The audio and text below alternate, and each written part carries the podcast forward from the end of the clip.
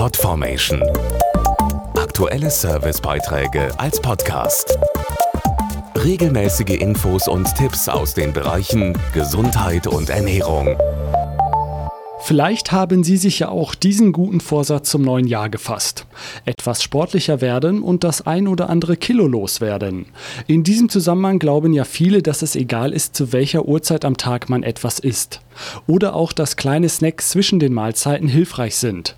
Alles falsch und völlig überholt. Das behaupten zumindest Diätforscher und neue ernährungswissenschaftliche Erkenntnisse. Methoden zum Abnehmen gibt es ja viele, doch sie ist sicher eine der bekanntesten, die Brigitte-Diät, die jetzt eine Diätwende vollzieht. Aufgrund neuester ernährungswissenschaftlicher Erkenntnisse hat sie drei Grundsätze für leichteres Abnehmen entwickelt, die Chefredakteurin Brigitte Huber zusammenfasst. Der erste Grundsatz ist die Stundenformel 4410.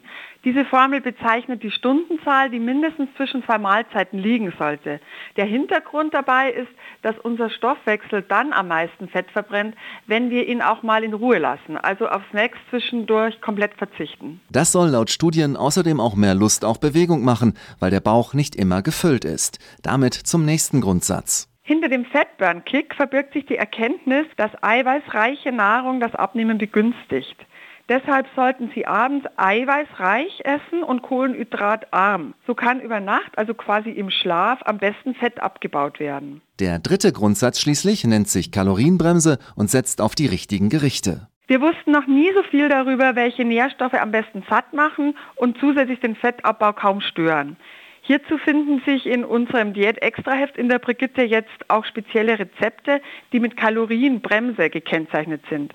Das sind Gerichte, die 20 Prozent weniger Kohlenhydrate enthalten und gleichzeitig aber eine sehr niedrige Energiedichte. Das heißt, die machen mit wenigen Kalorien besonders gut satt. Und das bedeutet wiederum, dass der Körper sich auf den Fettabbau konzentrieren kann und das ist natürlich letztlich entscheidend für den Erfolg.